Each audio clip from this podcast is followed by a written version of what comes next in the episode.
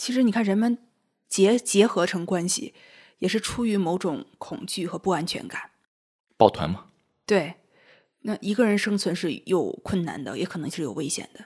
那么两个人结成了关系，还要用一种法律文书来确认这种关系，然后两个人在一起呢，又繁衍生育，有了家庭，有了家族的这个概念。我们通过所有的这些想法去把人和人之间的关系去确定下来。希望能够带一种安全稳定的感觉，对，但实际呢？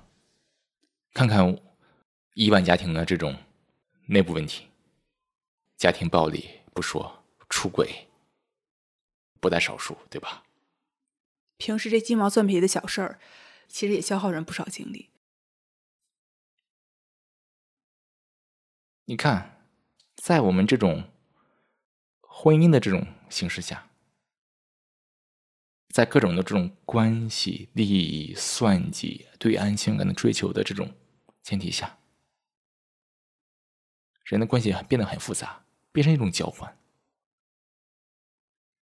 互相压榨，互相利用，互相依赖对方，来获得一种精神稳定。当另一方不再喜欢这一方的时候，那这个关系就打破了，因为从另外一方无法再获得这种情绪的平衡、精神的平衡，这种平衡被打破之后，那另一方就开始暴力了。这种暴力不是说非得是肢体的暴力，你比如说嫉妒、憎恨、埋怨，这跟。同性异性有关系吗？没有关系的，对不对？我们得问一下，得自己问问自己，在这样一种形式中有爱吗？到底究竟有没有爱？爱是什么？爱是一种画面感吗？是一种喜欢？是一种占有吗？爱是七月初七或者二月十四号广告所显示那种送玫瑰花吗？我爱你意味着我就不爱其他人了吗？我喜欢你意味着我不想让别人喜欢你，对不对？因为我想占有你，那那那是爱吗？那就是说，无论是同性群体还是异性群体，首先呢，就是说都是要看清自心，然后看清。人类关系的这种本质，那看清这一切之后，再来看自己的这个性取向的问题，再来看这些问题，爱是什么？我们在想法里面去构建各种的关系，各种形式上的关系，那跟爱没有任何关系，因为爱它不可能在想法里面出现。想法里面只有愉悦，有喜欢，也有痛苦，也有不喜欢，但想法里面没有爱。爱是啥？爱是自由，对不对？爱是让你自由。这是我对你的爱，让所有人自由。如果我能做到的话，那这是我对所有人的爱。真正的爱是自由，它跟男女有关系吗？它跟我们定义的各种的不同的关系有关系吗？朋友谊、婚姻。同事还有什么关系？各种的关系，跟他有关系吗？很多人也疑惑呀，朋友之间的关系和爱人之间关系有什么不同？我想现在你也可以回答了，对吧？都是各种想法构建的不同。但我们说的是爱，爱是自由，自由是爱。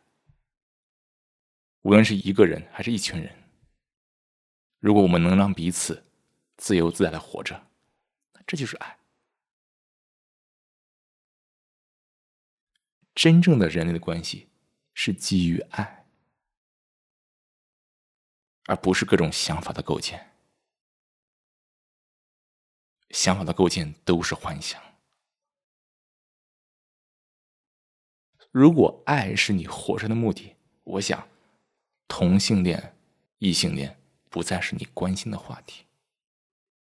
无论是两个男人在一起，两个女人在一起，或一个男人和一个女人在一起，无论选择怎样的形式，如果有爱，你关心这些形式吗？甚至可以一个人。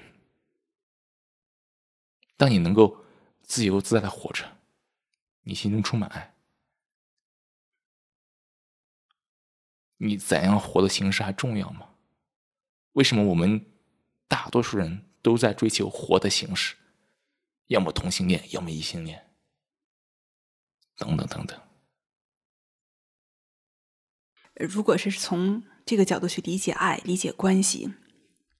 这种哲学的这种思考，这种哲学的根基，一定能帮他去抵抗这些社会上的偏见和压力。没错，可能那个时候这些偏见和压力就不是事儿了。为什么现在担心这个担心那个？因为自己也没有特别的确定确信。嗯，对。如果你找到一个同性的人，彼此能够给自己。彼此能够给对方带来真正的自由、快乐、自在。我想，这种爱会让你去克服一切困难。爱能战胜一切，这句话已经变成了陈词滥调。但咱今天再说一遍：只有我们理解什么是爱，我们才有可能找到爱。才有可能发现爱，因而才有可能战胜一切。那就是说，你看，无论同性异性，我们谈这个话题，就还是执着于一个人的躯壳和外表。对，你是有一个男性的身体，女性的身体，这种生理上的不同。当我们真正把这层表象也看破的话，就是两颗心在一起，两颗都能够走出想法的心在一起。其实那样的两颗心，无论装在什么样的躯壳里，都会有爱。甚至只有一颗心也没问题。对，如果两个人都能走出想法，其实什么样的两个人在一起都能生活，只要是他们脑海当中不被一些。画面呀、判断啊、结论啊所框限的时候，没错，我们人总是容易被各种形式所框限，特别是在我们这种人类关系中，有太多由想法构建的形式。如果我们走不出来，那内心必然会充满各种的矛盾、冲突、不自在。但无，如果我们能够看清这一切，行动起来，做你自己，你还担心别人的眼光吗？你还担心别人的这种评判吗？你还担心社会的评判吗？社会是什么？社会不也是这样一群人吗？大家，大家的生活就那点事儿，你看破了，你还在乎他们吗？人最大的兴趣是什么？你可曾问过这个问题？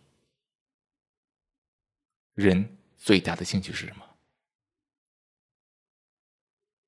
放掉各种的托词，放掉各种的托词，各种的借口。人最大的兴趣就是他自己，还整什么喜欢不喜欢？还担心别人的看法、言论、社会对你的排斥。社会的最大兴趣是社会他自己，对吧？社会是由每个人组成的，你要意识到，每个人的最大兴趣还是他自己。这不是说自私，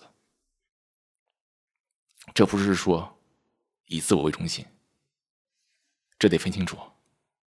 我们所说的自私，以自我为中心，是因为人活在想法里面，用想法勾织了自我，通过想法的这种运转，来让自己一切围绕着让自己利益最大化这样一个中心，但同时以自我为中心所带来各种冲突矛盾。人的最大兴趣是自己，是因为这是。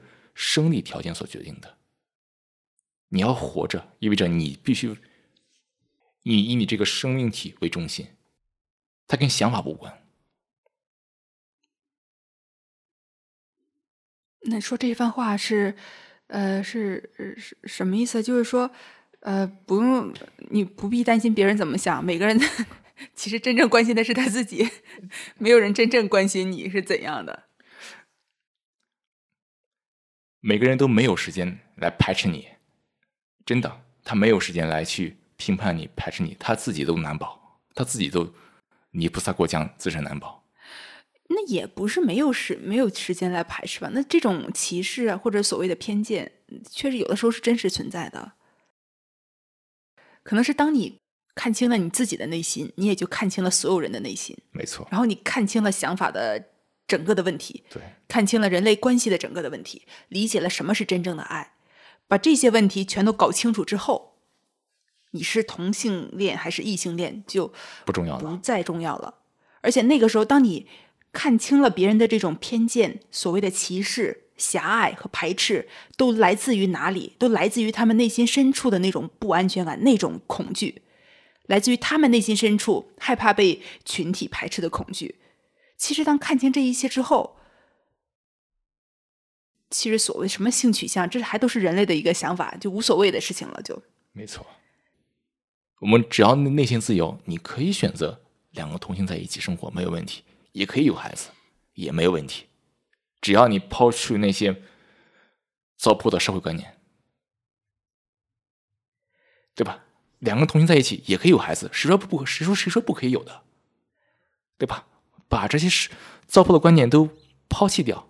哎呀，什么亲生不亲生的，哎，得得没那么意思，都是完全观念，对吧？这种什么亲生的不亲生的血脉呀，这东西全是一个，说白了，那就是意识形态的一部分。我们能否活着没有任何的意识形态，活着充满爱，活着不带有任何的画面、任何的想法？那这活这么明白了，那那这所谓的性取向，那压根儿就不是问题了呀，压根就不是问题了。你你你自己知道，这么活没问题，对吧？哎，那你看哈，咱们现在讨论多长时间？你看我们现在录制的时候，这已经聊到五十五分钟了。然后你前面说了那么大一堆，然后得出现在这样一个结论，这个和你在最开始就把这个结论抛出来有什么不同呢？一开始就告诉大家，你怎么活都行。那为什么要去理解那一大套？要说一大套关于关于自己内心、关于想法、关于爱、关于关系等等的那些东西？空谈可以做成一个两分钟的鸡汤，但你听的不管用。为什么？因为那是我把结论告诉你，那不是你的。但咱们通过这这么长时间这种探讨，虽然虽然是我们在说，各位在听，但我们的心都在跳动。都在去探索这个问题，我们一起在思考，一起再去看这个问题，所以到这里，咱们一起把这样一个结论推出来了。这是你的结论，也是我的结论；这是你的发现，也是我的发现。这种发现，它比它比被告诉要强百倍。强万倍，对不对？嗯，因为咱们一起看看现实，探讨现实，去发现这样一个真相。所谓的那些多数人，只是我们一个想象，每个人都困在他的自己的思维套路里面。你可能曾经因为这个所谓的性取向的这种少数这种少数群体而感到自卑，但你会发现，当你心自由的时候，你依然属于少数人，怎么办？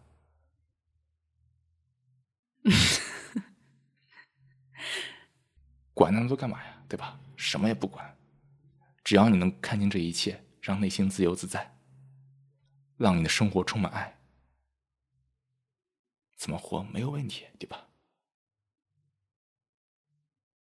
任何形式的本质，我们要看清楚了。你可以选择你想过的形式，无论那种形式，只要你看到本质，他都会发现爱，发现真相。嗯，好。那关于同性恋这个话题，我们就聊到这儿吧。好，好，那以上就是本期的空谈。咱们下期再会。咱们下期再会。